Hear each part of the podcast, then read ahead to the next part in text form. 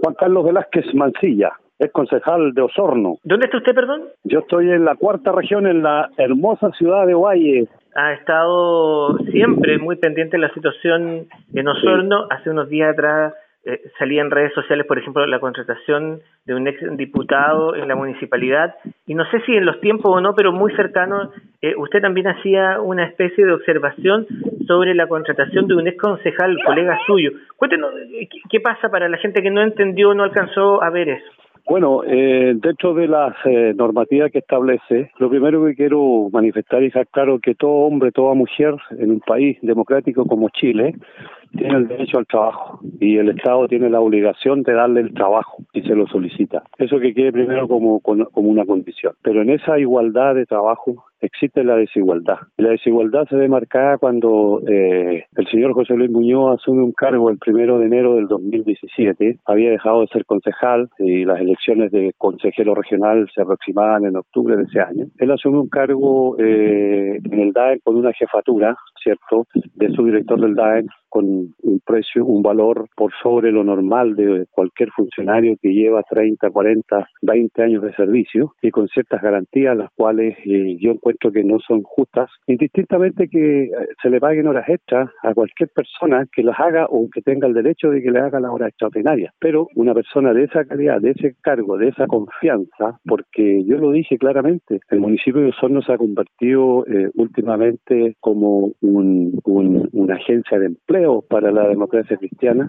como, como como, digamos, eh, tratar de solucionarle los problemas a un solo partido, consecuencia que ese alcalde fue electo por muchos votos también de la nueva mayoría en este entonces y antes la concertación. Por lo tanto, aquí se conjuga una desigualdad absoluta. Y gente que me ha comentado del Dando Sorno, que me ha dicho que trabajan ahí, eh, las situaciones que se han generado. Un departamento que cuando yo me fui habían 70, 80 funcionarios, hoy día hay cerca de 130, si no me equivoco, funcionarios, donde se eh, instaló un nuevo edificio se contrató otro nuevo edificio que oficina en el edificio El Cubo, que está en calle eh, Bilbao, donde hay una gran cantidad de funcionarios, eh, en desmedro de los funcionarios que venían de carrera antiguo por muchos años. Entonces, con menos matrícula, menos carga horaria y eh, tenemos más funcionarios, proporcionalmente no hay una justificación. Y esos son los hechos que yo he tildado y he dicho claramente que aquí hay una desigualdad absoluta de algunos funcionarios frente a otros funcionarios. También hay organizaciones sindicales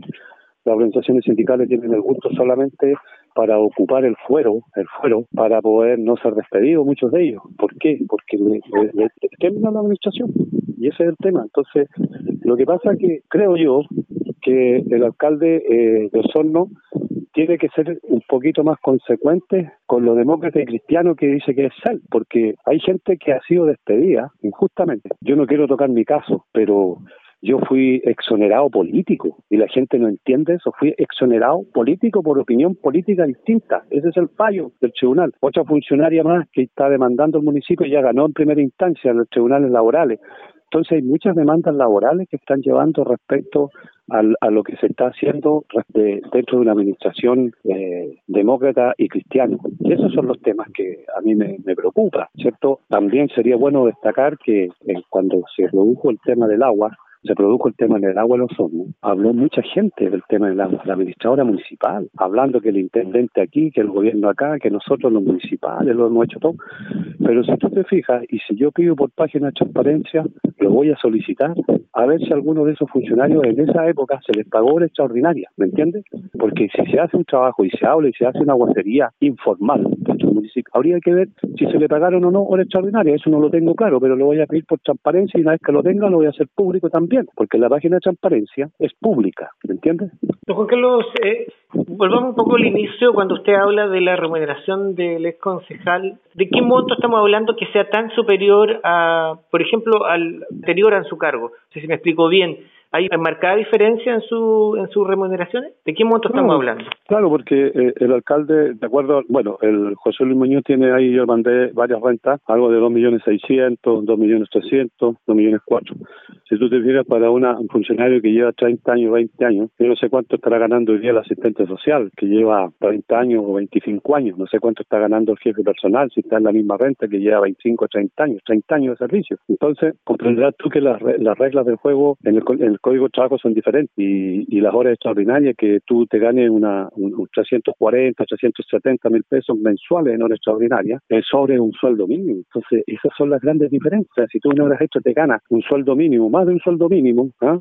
eh, es, una diferencia abismante en, referencia a lo que son los asistentes de la educación, los auxiliares, gente que vive con una miseria de sueldo, que si tú analizas 307 mil pesos menos las imposiciones, 60 mil pesos menos 70, estamos hablando de 250, 240 mil pesos mensuales. Y esas son las desigualdades. Entonces, cuando tú usted, sí, don Joaquín, usted también menciona el, el papel de eh, dirigente o más bien de gente que pertenece a partidos, se entiende que hay un cierto hay una cierta condición de pertenecer a un partido para estar dentro de la, de la municipalidad en, algún puesto.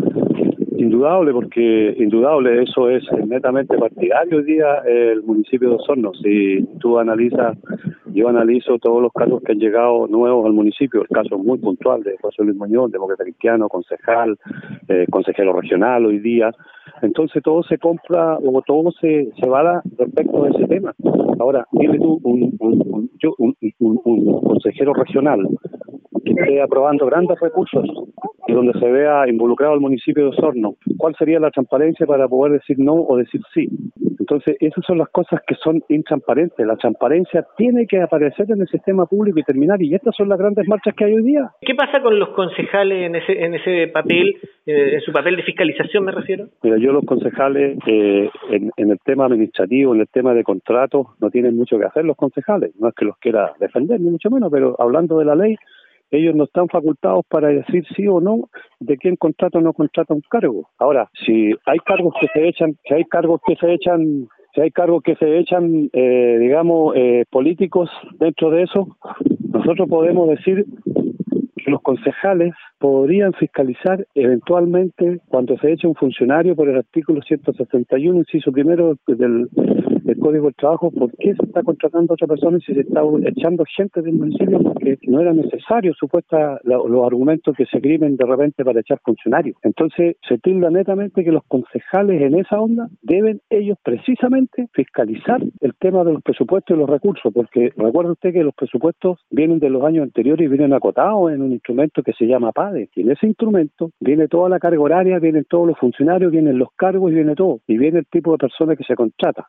Lo tanto, creo que en este PAD en sí iba al cargo de su director. Iba al cargo de su director porque existía anteriormente. Pero se crea en el Código de Trabajo no tiene ningún impedimento en crear y el alcalde fijar renta y transferir renta directamente con los funcionarios que ellos, eh, que él quiere contratar. Entonces, prepararse de esa forma y que los sindicatos y las asociaciones municipales estén despiertas si, si tienen que hacer ejercicio de su función. Y eso es lo que hoy día está inhabilitado eh, prácticamente en todo Chile, porque la clase política, diputados, parlamentarios, concejales, alcaldes, y también me incluyo yo cuando fui eh, eh concejal, somos los culpables de lo que está pasando hoy en Chile. Si aquí no hay otra culpa más. Don Juan Carlos, eh, por último, usted hizo justamente esta observación en las redes sociales, específicamente en su Facebook personal. ¿Qué respuestas tuvo? ¿Tuvo llamados, conversaciones con alguien? Sí, bueno, la gente eh, no tenía idea de lo que estaba pasando.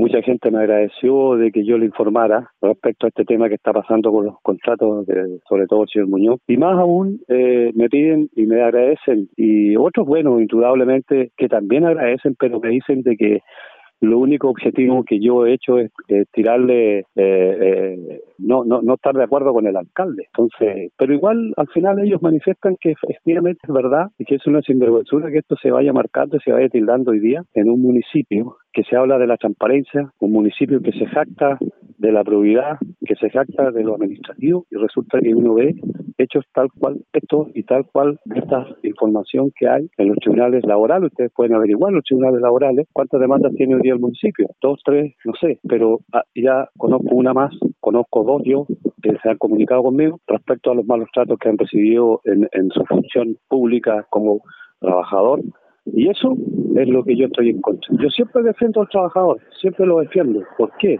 Porque el trabajador es el que hace la marcha, el trabajador es el que trabaja, el trabajador es el que hace todo, y el trabajador, en fin, mantiene el bienestar de una ciudad, de una ciudadanía. Y con eso nosotros desarrollamos un país que todos queremos, todos queremos un país, todos queremos un país tranquilo, un país en paz, donde podamos desarrollarnos libremente cada uno dentro de lo que pueda. Don, Juan Carlos Velázquez, concejal de la ciudad de Osorno, le agradecemos la gentileza de respondernos el teléfono y contestar nuestras dudas. Que tenga buen día, muchas gracias. Igual, muchas gracias, un cariño a todos.